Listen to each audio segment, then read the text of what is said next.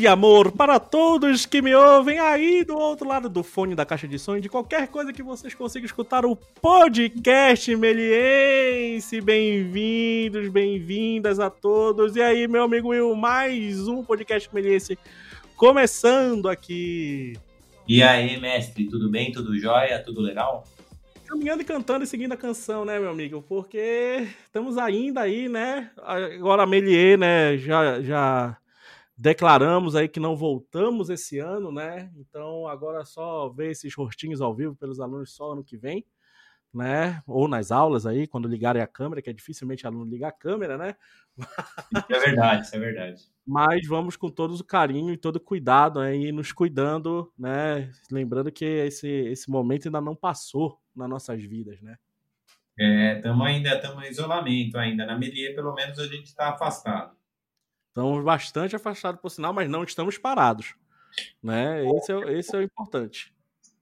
E aí, mestre, e hoje? O que, que a gente tem hoje nesse programa especial? Hoje, hoje é algo que a gente já está aqui, né? Vamos falar sobre.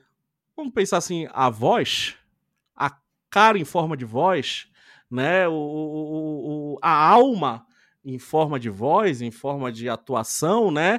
Hoje vamos, trouxemos um convidado aqui de de um, um poder né, na voz aí, que é o grande Fabrício Rinaldi. Bem-vindo, Fabrício, tudo bem? Fala, meus queridos, tudo bem? Como é que estão? Grandíssimos, hein, cara? Gabriel, Will, só na batalha, né, gente? Só na batalha, só na batalha. Bem-vindo, obrigado por você aceitar aí o nosso nosso convite, né, para falar um pouco mais sobre essa arte aí, que é a arte da atuação, mas também a atuação em forma de voz, né, que é, que é a dublagem também. Vamos falar sobre um pouco de dublagem, vamos falar sobre atuação, sobre, né, encenação e tudo isso. Então, cara, muito obrigado por você ter aceitado aí o nosso convite participar do podcast Meliense. Imagina, meu querido, tamo junto, é um prazer enorme estar aqui. Obrigado, obrigado. Então, falar um pouquinho sobre o Fabrício aí, fazer um breve resumo sobre o Fabrício, que é ator, produtor executivo e diretor, né? Então, já pega tudo que é área aí, né? Do, do, do audiovisual um pouco, né? Já, o cara atua, produz e dirige, só falta edita também, já não Às sei. Às vezes já... sim, viu, mano? Às vezes, mas não é minha área, não é minha não área. Não é área, mas tá ali, né? Fabrício é sinônimo de audiovisual, meu. Faz podcast, faz tudo, meu né? Tem todas as vertentes aí do audiovisual, né? Então, falando um pouco mais, para mim, produziu e dirigiu o longa, o longa Vida Sem Câncer, além de diversos vídeos corporativos como marca. Esse, esse longa é seu, eh, Fabrício? Uhum, é meio da minha produtora, eu que dirigi mesmo. Eu peguei eh, do zero, assim. É, é até difícil, né? E, uhum. Isso porque, de fato, você fica ali, é uma loucura. Eu vou, a gente pode falar mais durante o podcast. Mas sim, é meu, da minha produtora, e, e, e eu que sou responsável pelo produto, sim. Legal, legal, legal. E tá também, nível aí, né, mestre? Já fazendo o seu, sua propaganda aí, fala aí. Já faz o jabá. Ah, já, já, já é pra falar? Pode, se quiser, já faz um jabazinho aí, onde é que tá pra ver. Demorou, cara. Assim, quem, quem quiser conhecer, primeiro, é, é, eu acho que independente do filme ser meu ou não, não, o ponto não é esse. Ele é um filme que é inspirado num livro que chama Vida Sem Câncer. É um livro que está distribuído nas maiores é, mega stores e, e, e, livrarias do Brasil e do mundo, porque é um livro de um autor português. E a gente pegou os direitos autorais para produzir o filme, né? Porque é um filme muito interessante, porque ele narra e ele prova ali a partir do das pesquisas com os especialistas, a partir de métodos científicos, sempre ciência, e a partir dos cases de pacientes, de que a gente pode tratar e prevenir o câncer e o tratamento com uma, uma, uma taxa percentual de, de, sucesso muito maior, a partir da união de métodos tradicionais de tratamento e prevenção e métodos complementares e integrativos. Então, quando você junta o tradicional com o integrativo e o complementar, a possibilidade de chance de sucesso da pessoa é muito maior. Quando eu conheci esse projeto que chama Vida Sem Câncer, né, que é um projeto lá de Portugal, é, eu fiquei apaixonado. Falei pro cara em 2017, falei, oh, a gente tem que fazer um filme desse projeto. E aí conseguimos começar a gravar em 2000, final de 2018 e primeiro semestre de 2019 e a gente finalizou agora, recentemente, é, a, a, produção, né? Pós-produção. Uhum. E está sendo exibido agora na Amazon Prime Video para 92 países. se não me engano, acho que é esse o número. É, e no Brasil, além de estar na Amazon, está na Vivo Play, Google Play, Apple Play, é, Apple TV, é, no NetNow, no, no, no Look. Em quase todas as plataformas. É, de... cara, eu esqueço, são sete plataformas no Brasil e estamos expandindo a distribuição, né? Que é o trabalho do, da produção executiva. Fazer Sim. o produto ser distribuído cada vez mais e mais, né? Ótimo, ótimo. Então já tem, ó, já tem uma dica aí, galera. Já conhece o Fabrício, o lado de uh, produtor, diretor e tudo aí do, do, do Fabrício, já vejo por aí. Além disso, né? Como ator, esteve em diversas peças publicitárias como Naldecon, Skol, Posto Piranga, Cerveja Petra, Nextel e outros. Participou de, de, de incontáveis vídeos corporativos também. Trabalhou em longas, novelas e mais de 35 curtas-metragens sendo 30 deles como protagonista. Então, já estou vendo aí a, a, arte aí dele todinha, como ator, como produtor. Um deles em direção e preparação de elenco assinada por Fátima Toledo. Como dublador, faz a voz do Leonardo da Tartaruga Ninja, Clara Buckman em Mad About Mary About You e Sig Sigmund, uhum. Cavaleiros dos Zodíacos, além de muitos outros. Então vocês já devem ter ouvido a voz dele aí. Alguma... Aquela negócio, quando a gente escuta a voz, né? Ah, acho que eu conheço essa voz de algum lugar, né? Já, já sabe onde é. Como locutor, já, já, já atendeu diversas marcas como Movida, Ferreiro Rocher, Cabify, Fundação Telefônica e outros. E mais um pouco aí que deve ter por trás, podcast. Qual é o podcast? Se quiser divulgar também o podcast aí que você faz. Oba, vamos lá. Podcast Roda de Cinema é um podcast que trata de todas as áreas de cinema, né? Desde a pré-produção até a exibição. Todas as áreas, a gente sempre entrevista uma pessoa por semana. E tem um spin-off, que é uma um braço, um, um, um, agregado desse podcast, que é o Hora do Horror, que é um bate-papo. Cada episódio a gente analisa uma obra ou então uma franquia, né? A gente está entendendo ainda que é, um, é, novo esse. E eu gosto muito que é um bate-papo mesmo, é uma troca de ideia, né? O podcast, a ideia do uhum. podcast uhum. é que seja isso mesmo, seja descontraído, não tem uma linguagem formal, a não ser que seja um podcast corporativo específico, sim, né? Sim. Uhum. Mas então, quem quiser aí segue Roda de Cinema, tá no Spotify, tá em, enfim, diversas plataformas, e o Hora do Horror também, que é eu particularmente adoro, porque é um gênero que eu tô me apaixonando cada dia mais. Eu tinha medo de terror. É Agora eu tô, tô viciado, cara. Eu tô, tô uma loucura. Sério, assim, minha casa deve dar medo quem não gosta, porque você entra tem uma música, sabe? Você fala, Caraca, é porque tem um filme rolando. Tá ali rolando lá. Aqui também tem, são dois apaixonados aqui por filme de terror também. Eu e o Will, a gente não para de, de loucura, conversar bastante sobre filme de terror, é muito bom. Então, ó, já mais duas dicas aí para vocês, galera. Depois que escutar aqui o nosso, nosso episódio, vão lá, escutem também os dois podcasts do Fabrício aí. Beleza? Então, Fabrício, para começar, cara, é a gente queria muito. A gente tem muito uma curiosidade, eu e a gente estava conversando bastante aqui, sobre é, é, como é que se como é que você trabalha é, a construção de um personagem? Porque você trabalha desde a atuação, né, na, na, na, do, das características é, físicas até as características da voz, né, do uhum. como ele vai falar, do jeito que ele vai falar, porque você fez pô, trabalho de dublagem e tudo isso. Uhum. Então, como é que você começa a construir esse personagem? Como é que às vezes chega para você? Eu não sei se no caso da dublagem existe uma exigência, alguma coisa aí. Se você quiser falar um pouquinho aí sobre essa criação de um personagem uhum. pra gente, a gente te agradece muito. Fica à vontade. Cara, é, isso, isso, enfim, é, é, eu considero um pouco curioso até, né? Principalmente para quem não, não tá na área é, ou não é ator, mesmo às vezes quem é diretor um dos pontos que eu falo para todo mundo que é diretor, faça um curso de atuação. Você precisa entender o que, que o ator vivencia. Assim como você é ator, se você quer aprofundar a tua vivência no mercado de audiovisual e quer ser um ator que, que se conecte mais com o diretor, faz ali um curso de direção também, né? Porque eu acho que é muito importante a gente estar, sentir ali, a, tá, tá na pele do outro, né? Bom, uhum.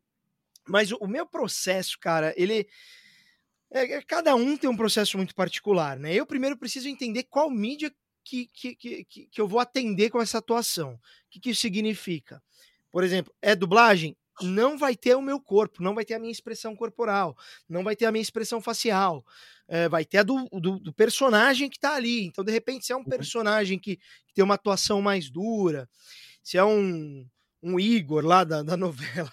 Não sei se quem tá ouvindo, o público, talvez dependendo da idade, não vai saber quem é. Mas se é um cara, às vezes, um pouco sem expressão, E isso existe, porque a gente dubla reality, a gente dubla desenho, a gente dubla uma árvore. A gente... Então, depende, primeiro, o que, que é? é? é? um vídeo corporativo? É uma novela? É um, é, um, é um personagem de cinema? Tudo isso interfere. A novela é mais duro, é um negócio, é uma outra linguagem. O cinema é mais. É, é, é uma vivência quase que existencial que você faz, né? É uma série. Então, tudo. Pr primeiro é entender qual é o meio, né? Eu precisaria falar de cada um dos meios, mas não sei se é o sim. caso aqui. Mas, basicamente, o primeiro ponto, se a gente for falar de interpretação com imagem, ou seja, a minha imagem ali, é, claro, dadas as devidas proporções, eu já vou explicar isso, mas o primeiro ponto é você. Primeiro, é um personagem, é uma pontinha, é um elenco de apoio, ele, ele é coadjuvante, ele é uma participação, ele é um elenco fixo, ele é um protagonista. Tudo isso interfere para você dissecar aquele personagem. O que, que significa dissecar? Você tem ali o descritivo no mapa dos personagens, né? O, o, é, o diretor ou a produção te entrega o que é aquele personagem. Dentro daquilo, você precisa entender, e aí, mais uma vez, dadas as devidas proporções, que se é um elenco de apoio, uma pontinha, você não precisa fazer esse estudo enorme do cara. Mas se é um personagem maior, convém. Por quê? Porque você precisa entender como o cara vai reagir, ou como ele reagiria em cada uma das situações da vida dele. Então, o que, que você faz? É, é aí que eu me conecto tanto. Você faz um trabalho de tentar entender aquele personagem desde o momento que ele nasceu. E é isso, é sério. Então você pega esse personagem, como que ele era criança? Como que era a relação dele com os pais? Como que era a relação dele com os amiguinhos? Ele era tímido? Ele era extrovertido? Ele era o cara na escola que sacaneava o nerd? Ele era o nerd? Como que ele era? Como que ele se vestia? O que que ele comia? O que que ele assistia? Você vai construindo de fato o perfil daquele personagem para entender exatamente a atuação que você precisa entregar. E é por isso que eu falo, dadas as devidas proporções. Você uhum. vai pegar um elenco, uma participação, não convém, cara. Você vai fazer isso, o diretor vai falar, meu, cara maluco. Não faz sentido, você não precisa disso, velho. Pra... Não precisa. Como, uma, como na dublagem, você não vai ter nem tempo para fazer isso na dublagem. Mas se é uma série, você tem um personagem fixo ali, se é um filme, e, e, e é, é, aí, aí se é uma novela, dependendo de, do, do, tamanho desse personagem, uhum. precisa ser feito isso. E se não faz, aí acontece o quê? O personagem fica vazio, fica solto, o, o, o ator não sabe muito bem como reagir a, a, a, aos diversos tipos de cenas e, e, e emoções aos quais é, é, ele é apresentado, uhum. né? Ou as quais emoções. Porque ele, ah, uma hora ele tá feliz, mas dependendo do ritmo de gravação, na outra hora ele tá chorando, ele tá triste. E às vezes é uma cena que ele tá chorando e fica pé da vida. É, você entende? Então, sim, sim. há uma mistura de emoções. Que se ele não conhece quem é aquele cara, ele se perde um pouco e a interpretação, interpretação corre o risco de ficar fake. Perdão. E aí existe, finalizando aqui essa resposta, e fiquem à vontade para me interromper, existe a preparação antes da cena. Então, primeiro você entende quem é esse cara. Ok, eu sei quem é esse personagem. Então, eu sou o Walter White, que acho que é um dos personagens mais conhecidos aí de quem deve nos ouvir, talvez, não sei. Uhum. Sou o Capitão Nascimento, para quem conhece cinema mais cinema brasileiro. Eu sei quem é esse cara.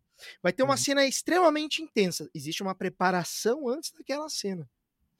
E é uma Sim. preparação de. E, e, isso que muitos diretores que eu vejo que eles não compreendem por desconhecer o processo. Quando eu falo diretores, os, os, os mais que estão começando de faculdade, porque eu já fiz muita coisa para faculdade.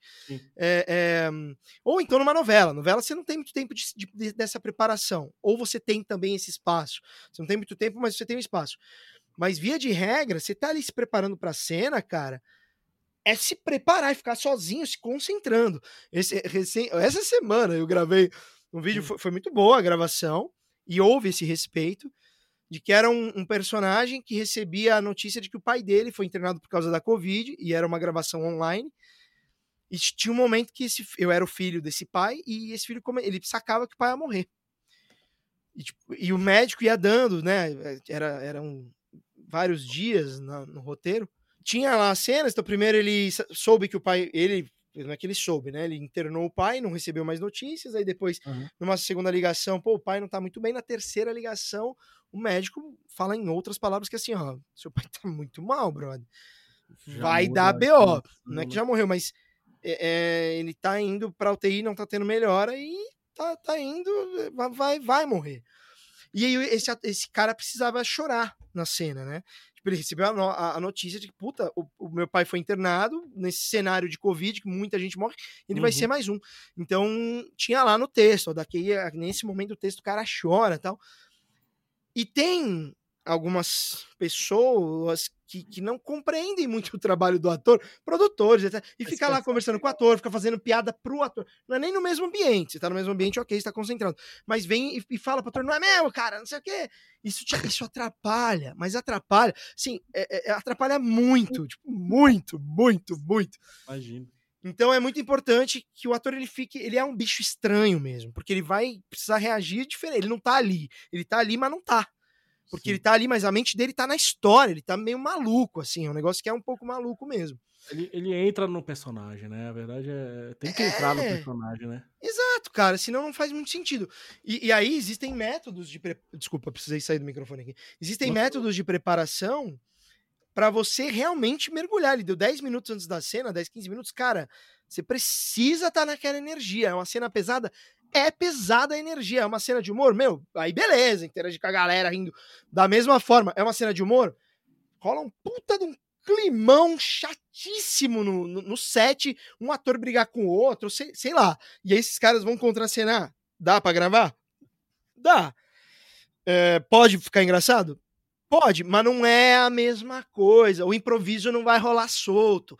Então, a energia da cena, e isso o diretor ele tem que estar muito ligado, né? Pro ator poder desempenhar. Cara, é, é tudo uma máquina, né?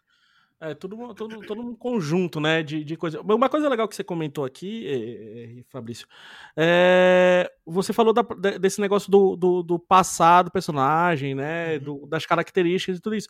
E isso aqui na Melier a gente tenta bater bastante com os alunos. A Melier ela faz curtas metragens de animação. Que né? legal. Então é- aqui a gente acaba trabalhando bastante isso dessas.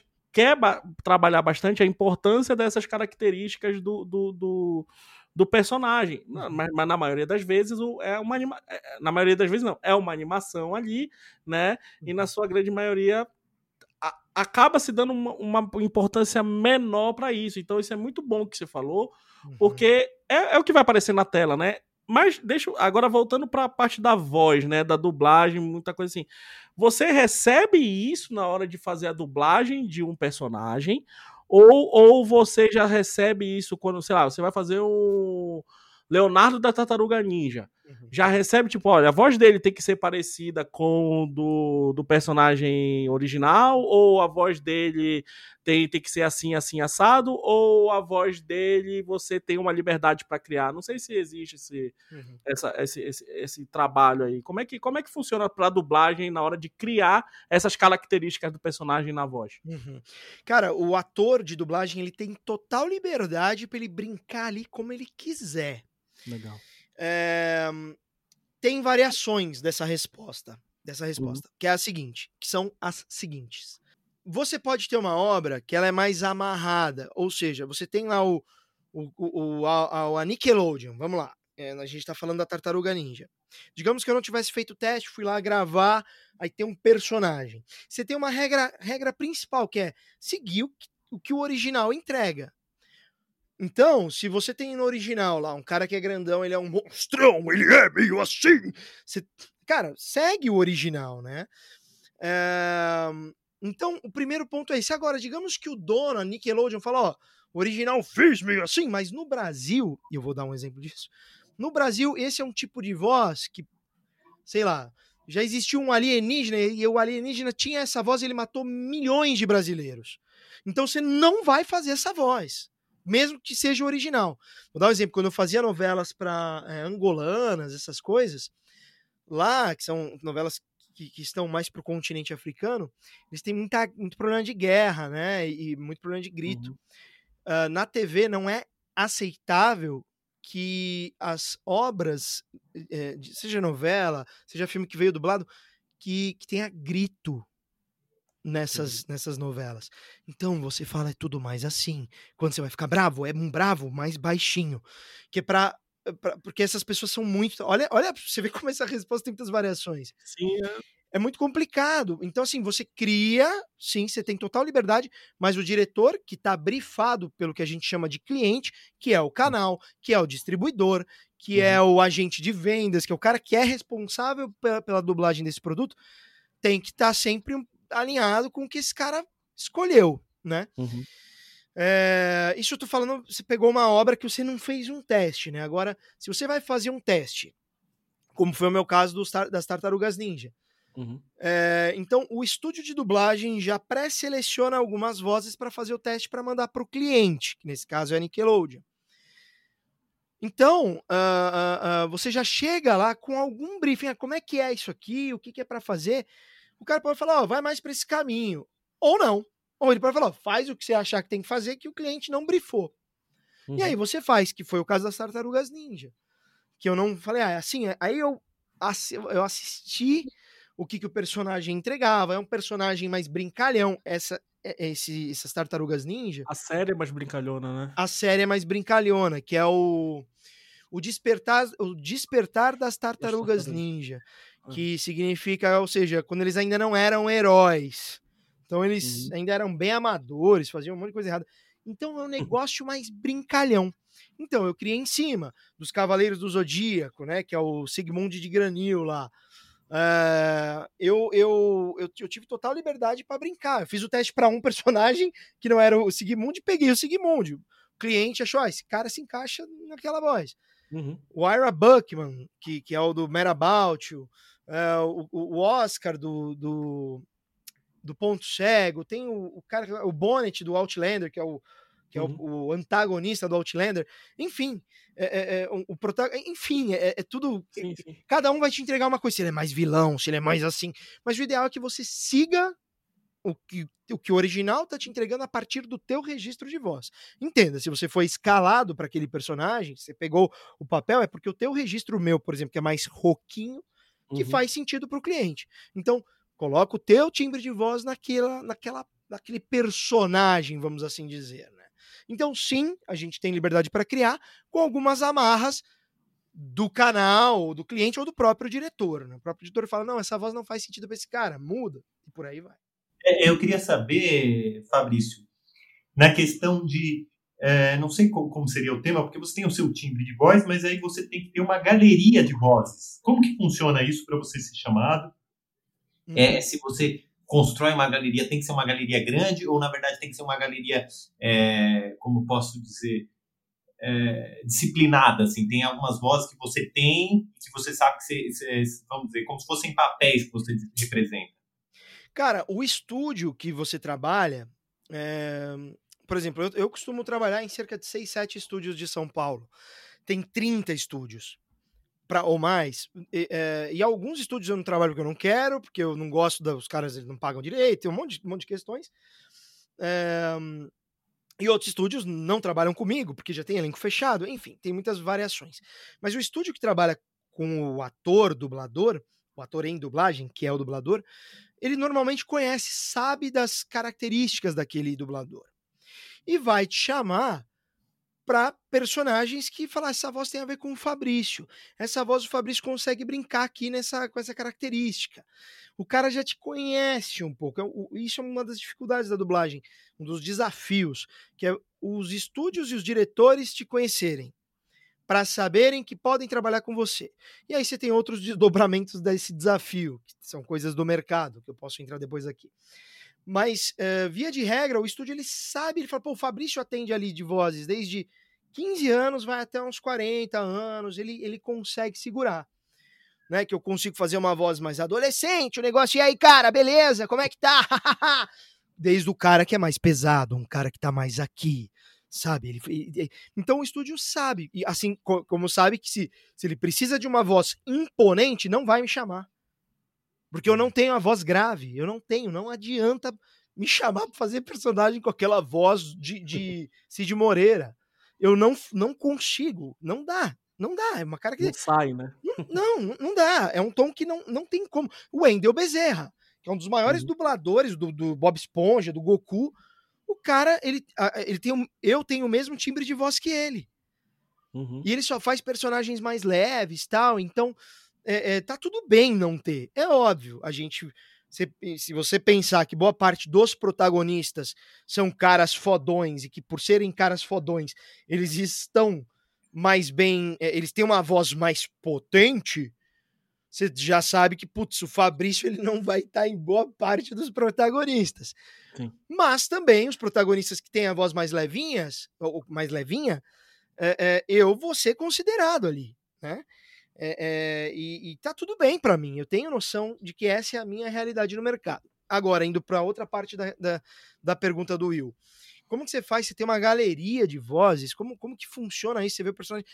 É, uma coisa é o que o estúdio sabe que eu posso para fazer, outra coisa é eu na estante de dublagem olhando pro personagem. E isso, cara, é muito estranho, porque tem um negócio que, inclusive, na área do coach, que é extremamente polêmico falar em coach hoje em dia, mas que, que é, eu sei porque eu tenho. Eu fiz curso de coach, fiz o curso de verdade, não esses PDF que a galera faz. Trabalhou, coach. Você não trabalha mais ou trabalha ainda? Cara, eu não trabalho mais porque eu não tenho tempo e eu, eu tô totalmente dedicado ao audiovisual, mas é muito gostoso quando você realmente faz um trabalho sério, enfim. não vou entrar muito nessa seara, mas tem muitos trabalhos sérios, sim, de coach. Coach não é o que as pessoas imaginam. Coach é completamente outra coisa do que está no inconsciente popular brasileiro. Que é essa coisa, ah, eu preciso aprender a fazer uma coisa, vou chamar um coach. Não, tem nada a ver, é outra coisa. Mas tudo bem. É... Tem um negócio que se chama, que está no mercado coach, chama-se rapport. O que, que é o rapport? É você se conectar com uma pessoa a partir da verdade dela. Olha que interessante. Por que, que isso existe no mercado do coach? Eu já vou conectar isso ao mercado do audiovisual. Porque quando você está atendendo alguém para coach, sempre que eu já atendi no passado, você precisa entender qual é a dor daquela pessoa, o que, que ela precisa de fato. E quando você faz isso, você faz isso sem julgamento. Então, você, a, qual é a verdade dela? Sem julgamento. Seja o que for, a pessoa, seja qual for a orientação sexual, seja qual, seja qual for o, o, o assunto. Não uhum. há julgamento. Você se conecta com a verdade dela e ajuda ela a partir disso. O ator em dublagem, bem como o ator que vai buscar o personagem, qual que é a primeira coisa que ele tem que ter com esse personagem? O rapport. Acreditar na, na história daquele personagem sem julgar. Então, qual, qual é a história desse cara? O que, que ele é? Senão, você não é um ator, você não. Ah, não, esse personagem é gay e eu sou homofóbico. Não pode ter isso. Esse personagem é um estuprador e eu odeio estupradores. Não existe. Se você foi chamado, se você aceitou, óbvio, você pode não aceitar o papel. Mas, por exemplo, com a Fátima Toledo, no curso que eu fiz com a Fátima Toledo, eu fiz um estuprador, cara. E eu abomino isso na última instância, mas eu fiz um estuprador. Eu precisei estuprar, numa cena, óbvio, óbvio, uma menina, né? é, artisticamente ali, tinha todo um porquê no roteiro e tudo mais. Indo para dublagem. Quando você está em frente, você está na, na, na, estante de dublagem, você recebe ali o personagem, a primeira coisa que acontece, o diretor te brifa, fala: esse personagem é isso, aconteceu isso com a história dele, aconteceu isso na vida dele, esse cara ele, ele carrega essa carga emocional. Isso o bom diretor de dublagem. Tem diretor que fala: ó, não sei, Vai, vai, vem aí, vem aí. Faz aí, né? E, e vai pro WhatsApp. Tipo, tem cara que faz isso. Faz o que tu sabe. É, é, pois é. E aí você fala, bom, passa aí a cena, deixa eu ver como é que é esse cara, deixa eu ver como é que ele fala, deixa eu ver como ele reage, deixa eu ver como ele anda, deixa eu ver a postura corporal dele, deixa eu ver como ele olha, deixa eu ver o tom de voz, se ele grita. E você vai entendendo esse cara. E você vai entendendo. Como eu falei do personagem, por exemplo, o Outlander, que é o, o Stephen Bonnet, que Apareceu agora na quarta temporada do Outlander, que tá na Netflix. Esse cara, ele é, ele é um psicopata. Num nível, eu não sei se eu posso. Ah, já está no ar essa cena. Ele pega uma criança que tá numa embarcação. Ele pega a criança, fala pra mãe, fala, oh, mãe, essa criança tá com suspeita da, da doença da época, lá, que é uma série de época. Aí a mãe, não, mas não é, ele não tá doente. Ele falou, eu acho que ele tá. Pega a criança, vai pra janela do navio e ataca a criança no mar, assim. Jesus. Sério, aí a mãe, meu, desesperada, meu, meu filho, e ela vai e pula no mar, tipo, junto, morreram os, as duas, né? Uhum. O cara, ele é um psicopata num nível estupra, geral, assim, mata, pra, pra ele não, não existe. E eu não tenho direito de julgar esse personagem, porque quem tá assistindo quer ver um estuprador ali, quer, que precisa ter raiva desse cara. Então, cara, eu sou o ator que preciso da vida aquilo. Então eu entro num rapport de entender qual seria a voz desse filho. Não sei se posso falar isso. Pode. deste, deste penderro. Deste safadão. Deixa pra entender, deixa eu entender. Exato, deu para entender, exato. Então eu preciso. E aí é, é esse trabalho de rapport, que é se conectar com a verdade do outro. E dublagem é isso. Não é você fazer a sua versão. Não, o cara tá te entregando um monte de coisa ali. Né? Assim como num roteiro, o diretor tá te entregando um monte de coisa daquele personagem. Numa animação, esse briefing tem que chegar muito rico. Quem é esse cara? Como Sim. ele age, como ele pensa, como ele se relaciona com os outros, é, como, como ele se relaciona com a sociedade, com a família. Ele tem família? Não tem. Ele é bravo? Não é. Ele é estourado? Não é bipolar? Para que, que possa nascer um personagem que é a principal ponto de, é o principal ponto de qualquer história. É o personagem. A história você pode ter um roteiro ótimo. Se tiver personagem fraco, não vai. É, faça esse exercício mental, cada um de vocês que estão ouvindo. Hum. Que é uhum. uma, ah, todas as boas histórias têm personagens absurdamente potentes. Todas, todas, sem exceção. É, Fabrício, outra coisa que eu queria perguntar também, é, já a gente tá nesse mundo da dublagem e tudo isso, uhum. uma coisa que surge muito, né? Acho que. Mas é, mas é uma coisa que eu não sei se dublador tem raiva disso, mas dublador não é imitador, né? Muita gente pensa que só porque uhum. sabe imitar, né, um personagem, alguma coisa, já pensa que pode dublar, ou que, ou que tem uma voz impostada, alguma coisa, já pensa que pode dublar. Não é, não é bem assim, né? Cara, perfeito seu ponto. Não é nada assim, muito pelo contrário, né? O cara para ser dublador ou para trabalhar com voz original, que é animar uma anima é, colocar voz numa animação que ainda não tem voz, que é o caso da turma da Mônica, por exemplo, que eu fiz um fiz pequenas, poucas coisas, mas já fiz ali. É... Esse cara, primeira coisa, ele tem que ser ator, porque ele vai interpretar um personagem ele vai, ele precisa ter todo esse entendimento é, é, mecânico que eu acabei de, de explicar para vocês e transformar isso e humanizar isso, colocar isso no personagem. Uhum. Então não tem nada a ver com a qualidade da voz do cara. Por exemplo, eu sou um cara que eu tenho essa voz rouca falhada. E tá tudo bem. Óbvio, não pode ficar falhando muito, senão você não consegue, você não sabe para onde vai tua voz. Você tá falando de um jeito, você quer, você quer colocar um, um tom pesado, a voz fica, fica toda disfônica, né? ela fica, fica desafinada. É, então é importante você estar tá sempre com uma fonoaudióloga. Mas o, o, o, o ponto é que o dublador, o profissional da voz, que é diferente do locutor, uma coisa é o locutor, que também não precisa ter uma voz bonitona. Pode ter, pode ter. Mas isso era uma, uma, uma regra mais eh, das rádios de, eh, de, de antigamente, né? É, das rádios, quando você tinha aqueles super locutores e tudo mais. Hoje em dia não tem. O que se busca até é uma voz mais solta, mais leve. É, e na dublagem e na voz original, nesses dois, nessas duas artes, é importantíssimo que você seja ator. Não tem nada a ver com ter uma voz bonita. Você tem que ser ator para saber interpretar. É, não é copiar o que o cara. Isso também é importante, não é copiar o que o, o original está fazendo. Você precisa entender o que ele está fazendo, fazer igual na versão brasileira. Por isso que se chama versão brasileira estúdio tal. Herbert Richards. É uma versão brasileira. Então você tem que transformar no Brasil. A musicalidade da voz é completamente outra. Os, as gírias são completamente outras.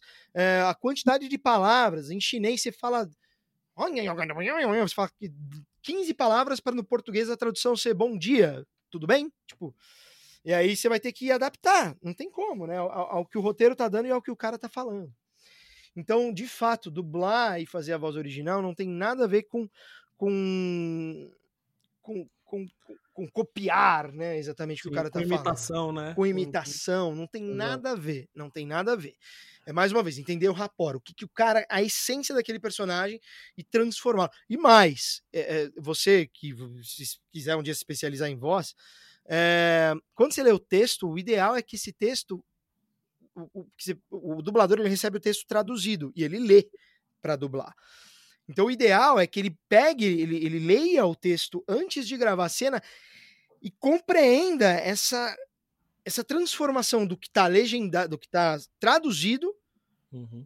que é diferente. Você vê, são muitos, é, são muitos processos. Sim, sim.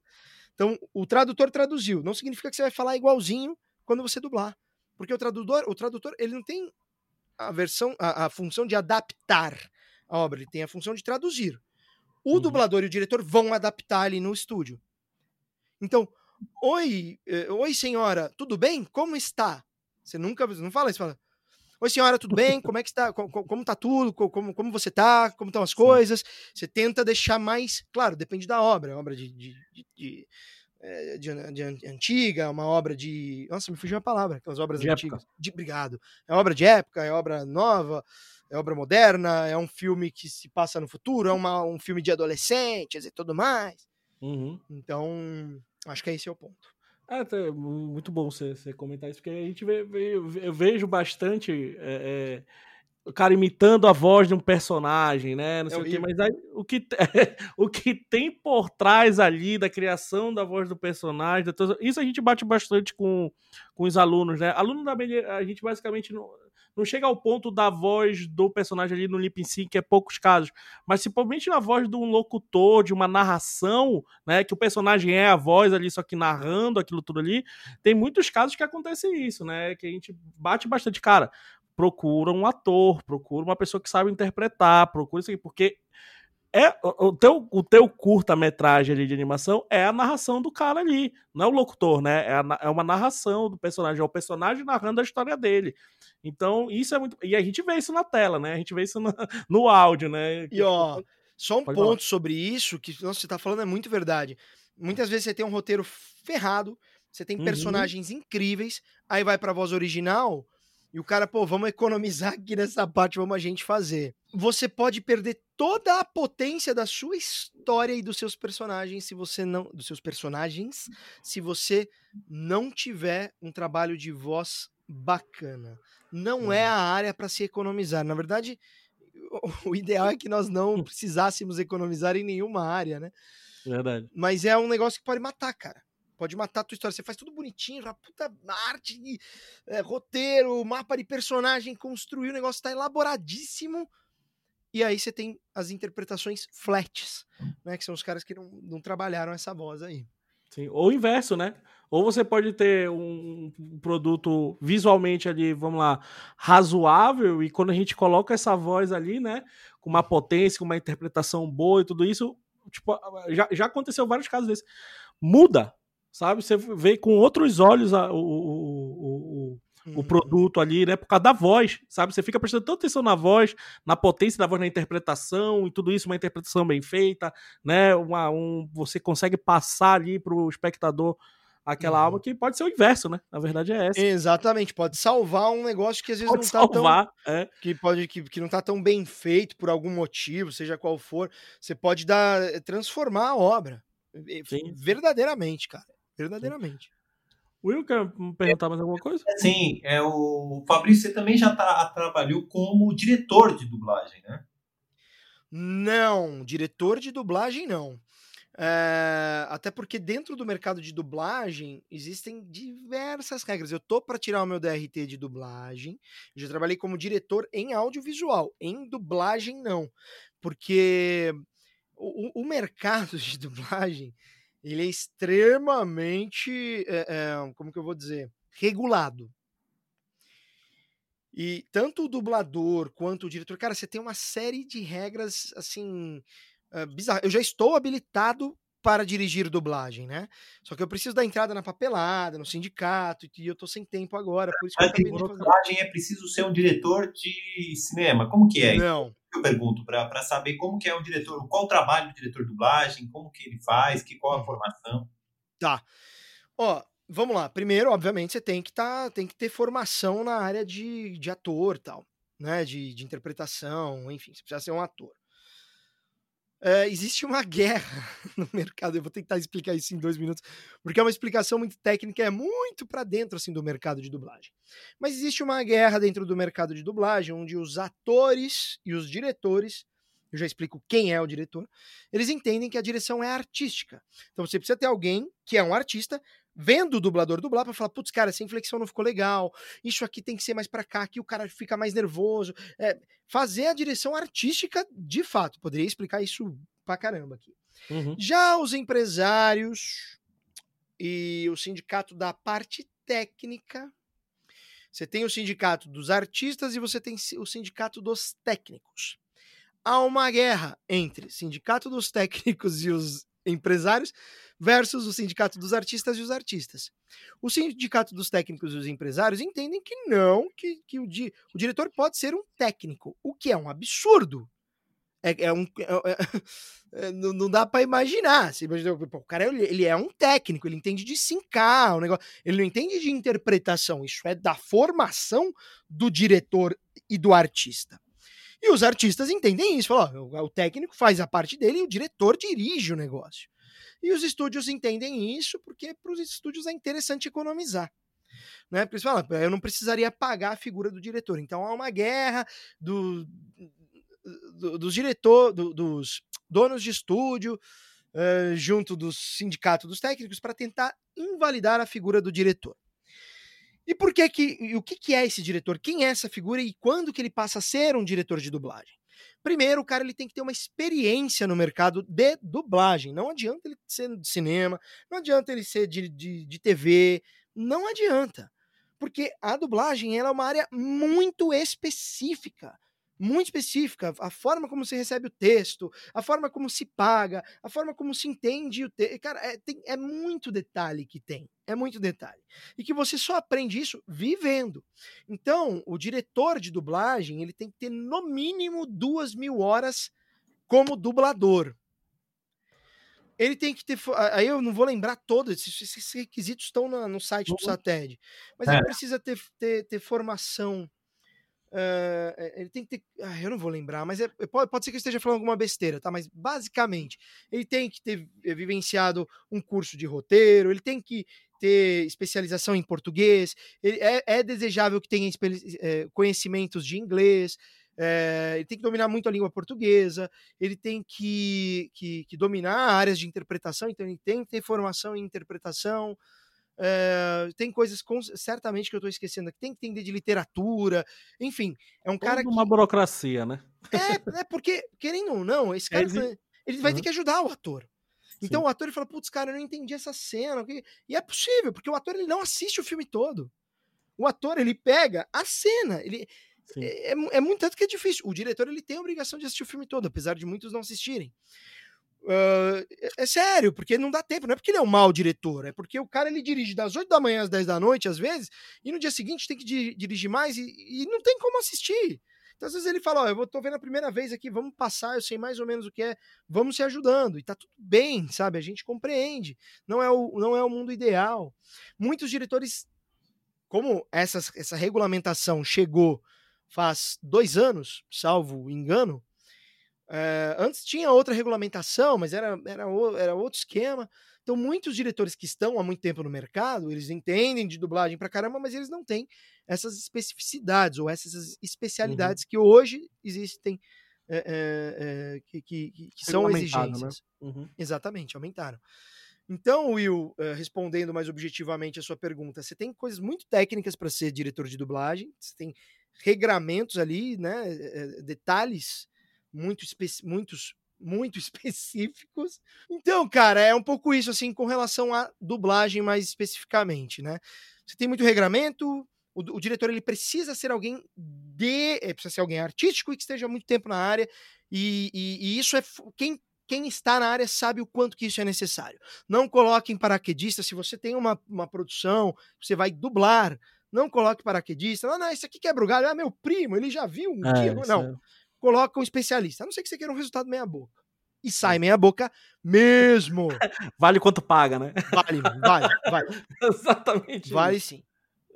Uh, pra gente, dando aqui um pouco pro final aqui, eh, Fabrício, Cara, agora falando do, agora do prazer do negócio, né? Queria que você falasse um pouco qual foi um dos trabalhos aí mais acho, prazerosos aí que você fez. Pode ser de diretor, pode ser de dublador, pode ser de ator, mas aquele que você que você se desafiou e no final falou assim, pô, esse aqui valeu a pena. Sei que todos os trabalhos aí são, né, são sempre bons e tudo isso, mas é aquele que você tem, tem, teve o gosto de fazer, de chegar e falar, cara, esse aqui, como, ou como diretor, que você ah, pegou e juntou tudo ali, que o seu conhecimento, ou como dublador, qual foi o, tra aquele uhum. trabalho que te deu gosto?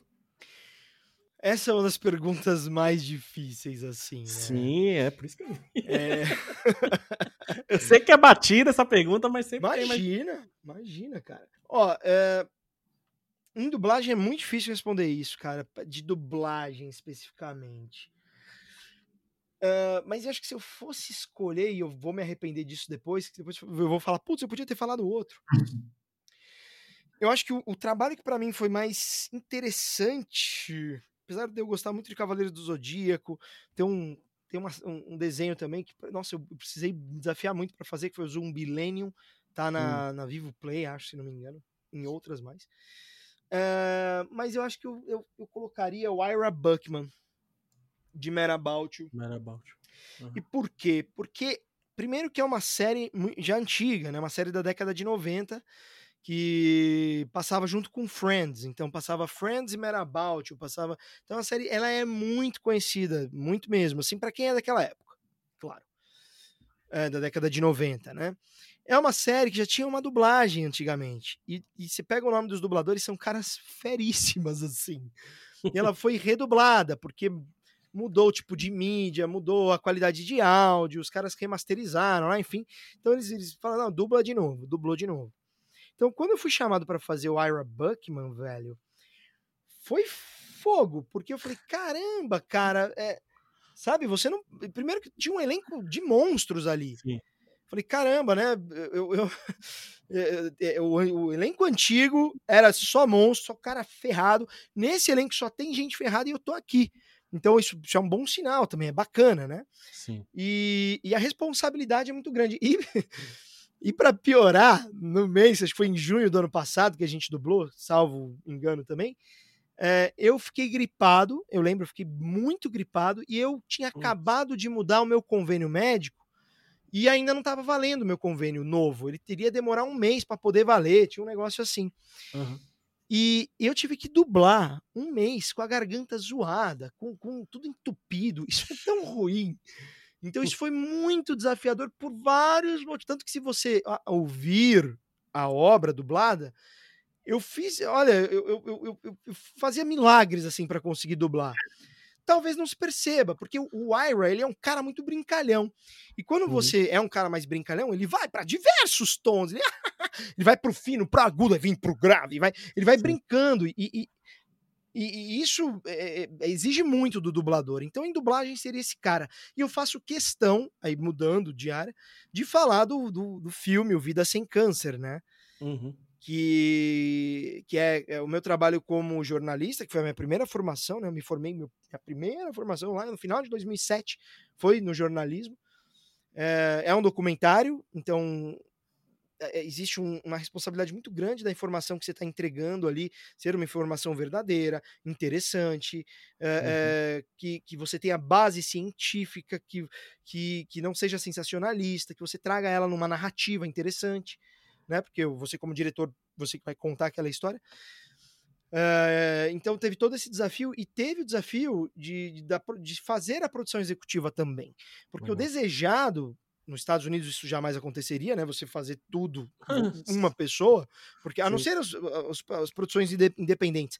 Eu estou dizendo no, num mercado que é mais indústria, o diretor dirige, o produtor executivo produz, o, o pesquisador pesquisa, o montador monta. Você é, é, entende? Cada um. Ninguém encosta ninguém, né? É!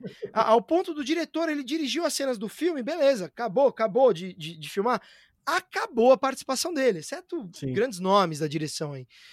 Mas via de regra, acabou, vai para vai a ilha de edição. Vai pro próximo, né? O cara nem sabe como vai ser a, a montagem disso.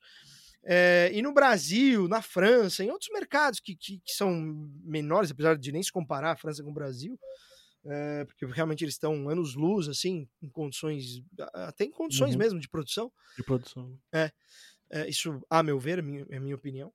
É, isso acontece. Então, no Brasil acontece muito. Então, cara, a responsabilidade de conseguir o dinheiro, contratar os, o roteirista, supervisionar. Na verdade, aí depois o, o, roteirista passou ele a ser o supervisor de roteiro e eu passei a ser o montador barra diretor junto com, com, com o editor. É, coordenar todas as diárias fora do Brasil, passaporte, seguro de vida da galera, é, onde vai dormir, onde não vai, porque isso é o produtor executivo que, que olha. Então, eu, tava, eu tinha que, assim, era uma, uma responsabilidade de dirigir, de, de pesquisar, de, de saber. Óbvio que eu tinha pessoas que me auxiliavam, mas a responsabilidade era sempre minha. Era o teu nome ali, né? É, a minha produtora. Então, é, é, cara, você não. Assim, é surreal. É, surreal. Não, enfim, teria histórias maravilhosas para contar só sobre o filme, de coisas que aconteceram durante a produção. Mas, então, assim, esse com certeza é um filho, cara. É um filho de, de, em diversos aspectos. E deu tudo certo. E hoje, vendo as pessoas assistirem e me trazerem feedbacks, assim, pessoas que nem me conhecem, tá? Não é a minha irmã, ah, tá legal, viu? Não é amigo meu, Sim. não. Pessoas que entram no meu, no meu Instagram, cara, isso aqui é um presente pro mundo, parabéns. Eu não sabia disso, isso vai mudar a história da minha avó que tá com câncer. Porra, sabe? Você vai lendo isso e fala, cara, que coisa maravilhosa. Tudo isso valeu a pena. Sim sabe? Noite sem dormir, é até Paga errado qualquer isso. coisa, né? Vale. Paga qualquer coisa, né? É, vale, é vale. É então, se eu tivesse que eleger algo, é, é, é, a produção do, do filme Vida Sem Câncer, que além de ter sido uma experiência absurda para mim, isso me, me, me colocou em outro lugar como profissional de audiovisual, digo, eu mesmo me coloquei, porque o aprendizado foi muito grande. Foi nada, nenhuma faculdade, nada me ensinaria o que eu passei. E hoje eu tô preparado, a gente já tá captando para produzir a série, que a Amazon Prime Video já pediu. Olha Pô, que bacana. Demais, demais, né? Pô, Fabrício, cara, eu queria te agradecer aí por esclarecer várias coisas aí sobre esse. Não só sobre o mundo da dublagem, mas sobre o mundo da atuação, sobre o mundo de, de, de, da construção de personagens. São coisas que a gente bate bastante aqui na faculdade sobre isso, né? Mesmo eles trabalhando com animação, é importante para animação, pelo do acting do, do, do, personagem, pela voz e tudo isso. Uhum. Então, cara, eu queria te agradecer. Sempre a gente fala, né? A gente tem que trazer alguém de fora. Pra... pra comprovar que, tipo, olha aqui como é importante, galera. Nossa, olha é demais, cara. né? Então, cara, a gente queria te, te agradecer aí por, por pela, pela, pela presença. E, meu amigo Will, vamos de, de quem é final aí? É, vamos sim, vamos sim, mestre. Bora. Você quer começar? Eu começo? Ah, eu vou, vou sim. Eu, eu, então manda. Eu, a dica minha é uma coisa que eu assisti esses dias aí, eu não esperava nada, que foi a segunda temporada do American Crime Story. Opa! O assassinato de Gianni Versace. Muito bom. Meu, eu fiquei chocado, muito bacana. Eu, eu adorei a primeira temporada, uma das coisas mais legais que eu já assisti no Netflix, né? Que foi o julgamento do O.J. Simpson. E aí eu assisti a segunda sem muito. É, sem muita expectativa. E eu achei. O que mais impressionou, tudo muito bem feito, o que mais impressionou foi a coragem da série de ser falar de, de, assassinato, né? Ela fala sobre um assassino, o assassinato de Versace, que cometeu outros assassinatos, mas falar uhum. com muita delicadeza sobre o assassino e sobre as vítimas, meu.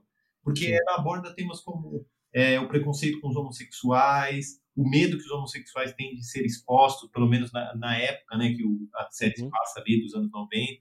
Meu, uma série muito delicada, show de bola, muito bem feita e com atuações impecáveis, atuações sensacionais. Quem mais me surpreendeu, todo mundo tá muito bem, né?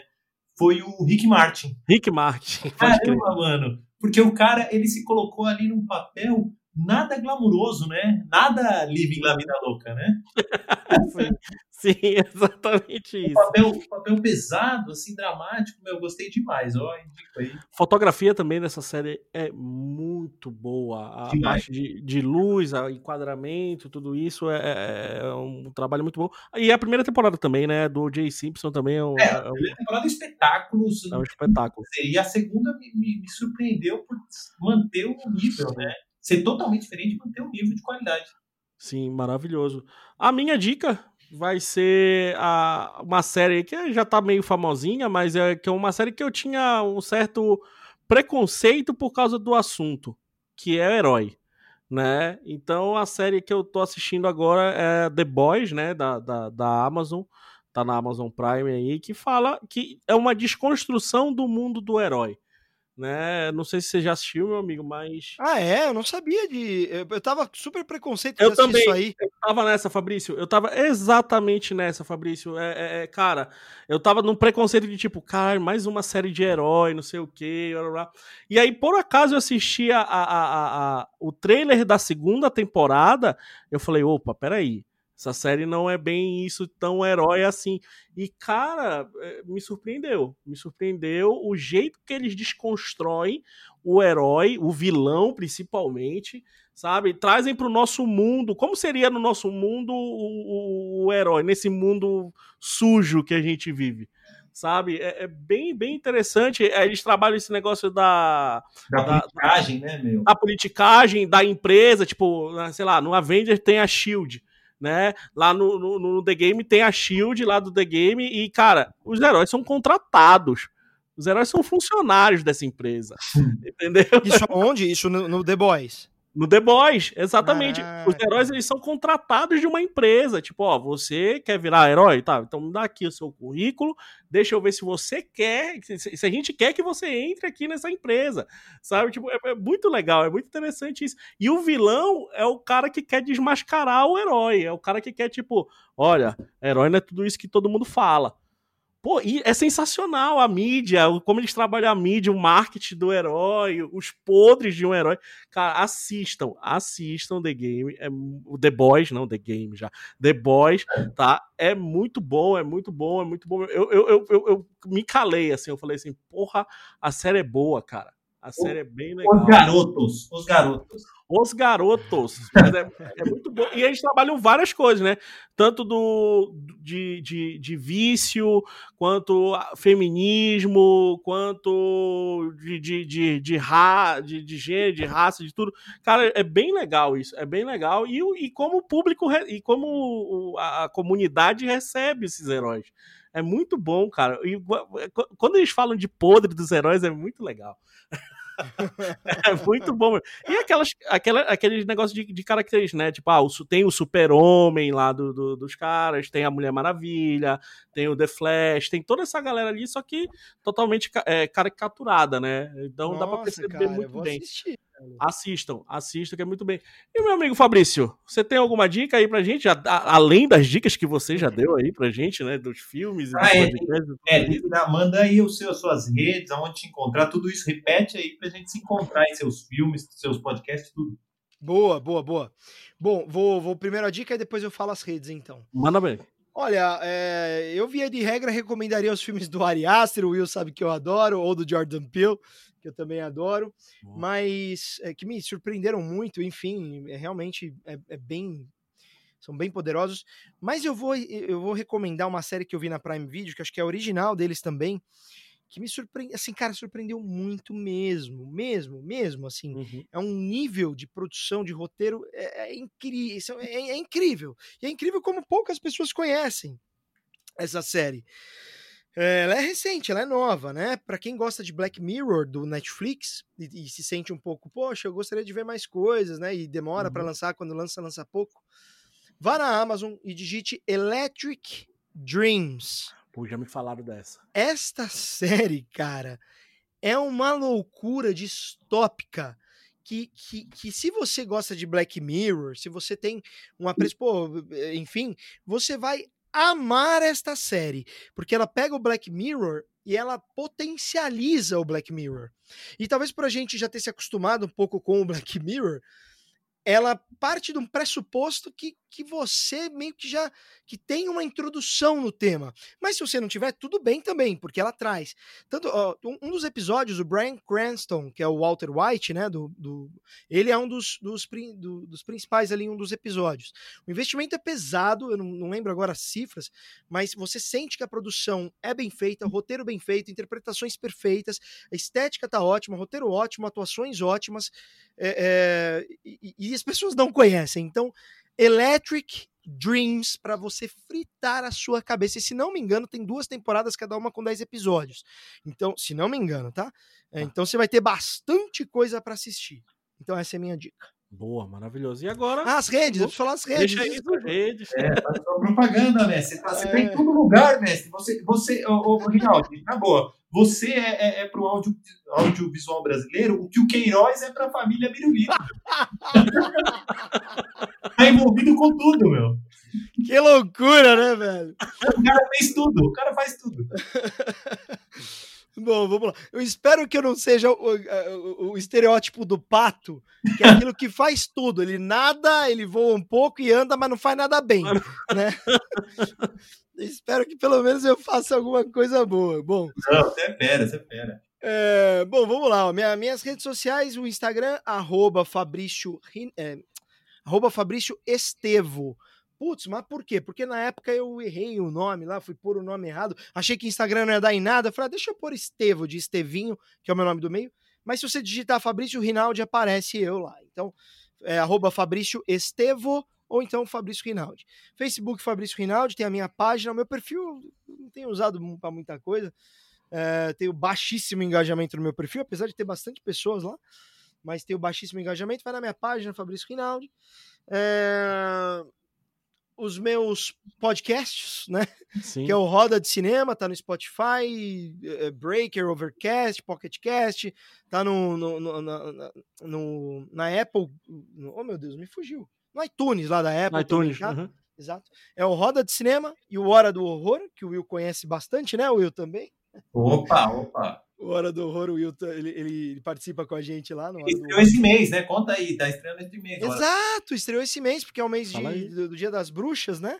É, é, o mês das bruxas, em função do dia 31 de outubro. Então estreou esse mês, a gente faz análise de obras, é bem bacana, é bem gostoso, né? Um bate-papo mesmo. E quem gosta dos filmes com certeza vai gostar, né? A gente tá analisando os filmes do Ari Aster, Jordan Peele, e a gente vai fazer um especial agora do, do, do Halloween mesmo, né? Do oh. Mike Myers, Michael Myers. E vamos continuar fazendo porque tá muito legal. Então você procura aí Roda de Cinema, você vai achar no Spotify e em outras plataformas, e o Hora do Horror também. E uh, o filme Vida Sem Câncer, eu realmente, não é porque eu fiz, não é porque foi a minha produtora que fez, mas eu falo eu fiz, foi um time que fez, né? Sim. Uh, mas eu digo, foi a minha, é uma produção nossa aqui da, da, da Cisne Negro Filmes. Assistam, porque você pode ter certeza, e eu te garanto isso, gente é, de alguma forma esse filme vai te tocar e ele pode ser um instrumento de ajudar alguém. Porque eu faço sempre a pergunta para as pessoas que estão em dúvida de assistir ou não: você conhece alguém que teve câncer? É, você, se não conhece, você acha que você pode um dia conhecer alguém que, tem, que teve ou que vai ter câncer? É, se, você, se a sua resposta é sim para alguma dessas perguntas, assiste esse filme eu tenho certeza, eu tenho certeza que ali vai ter aprendizados poderosos que você pode ajudar alguma pessoa, você pode se ajudar, você pode ajudar algum familiar a olhar para essa doença de uma outra forma, tanto na parte de prevenção como na parte de tratamento. E lembrando, sempre científico, com, toda, com base científica. Aqui não tem terraplanismo, quem, quem acredita nisso, tudo bem, mas aqui a gente realmente trabalha com uma base científica muito grande, com tudo que a gente fala no filme. Então, e está em diversas plataformas. Filme Vida Sem Câncer, é, vai lá e assiste que eu, eu, eu, me comprometo como, como diretor da obra de que de alguma forma isso vai te tocar, nem que seja de uma forma, putz, que coisa chata, mas vai te tocar. vai que vai te tocar de alguma maneira. Maravilhoso. Espero que toque. Vai tocar, sim. Fabrício, cara, mais uma vez, muito obrigado tá? Valeu. Muito obrigado aí por aceitar o convite. É, obrigado pelos esclarecimentos, pelas dicas aí, por tudo. Tá, meu amigo Will, chegamos ao final aí do nosso podcast. Nessa jornada de aprendizado. Sim, sim, mais uma das jornadas de aprendizado, né? Isso, sempre, então, né? galera, Aproveitem aí esse conteúdo que a gente está produzindo. Aproveitem para escutar também os outros episódios. Aproveitem o conteúdo que a Melier está produzindo bastante aí, tanto no Spotify com podcast, no YouTube com vários produtos, reacts, é, comentando portfólios e por aí vai. Aproveitem todo o conteúdo que a Melier está produzindo, porque não é pouco e é de qualidade. Beleza? Boa! Então, Vamos fechando aqui. Fabrício, um abraço. Valeu, um abraço, próxima. gente. O Will, até a próxima. Até, e... mestre. Tchau.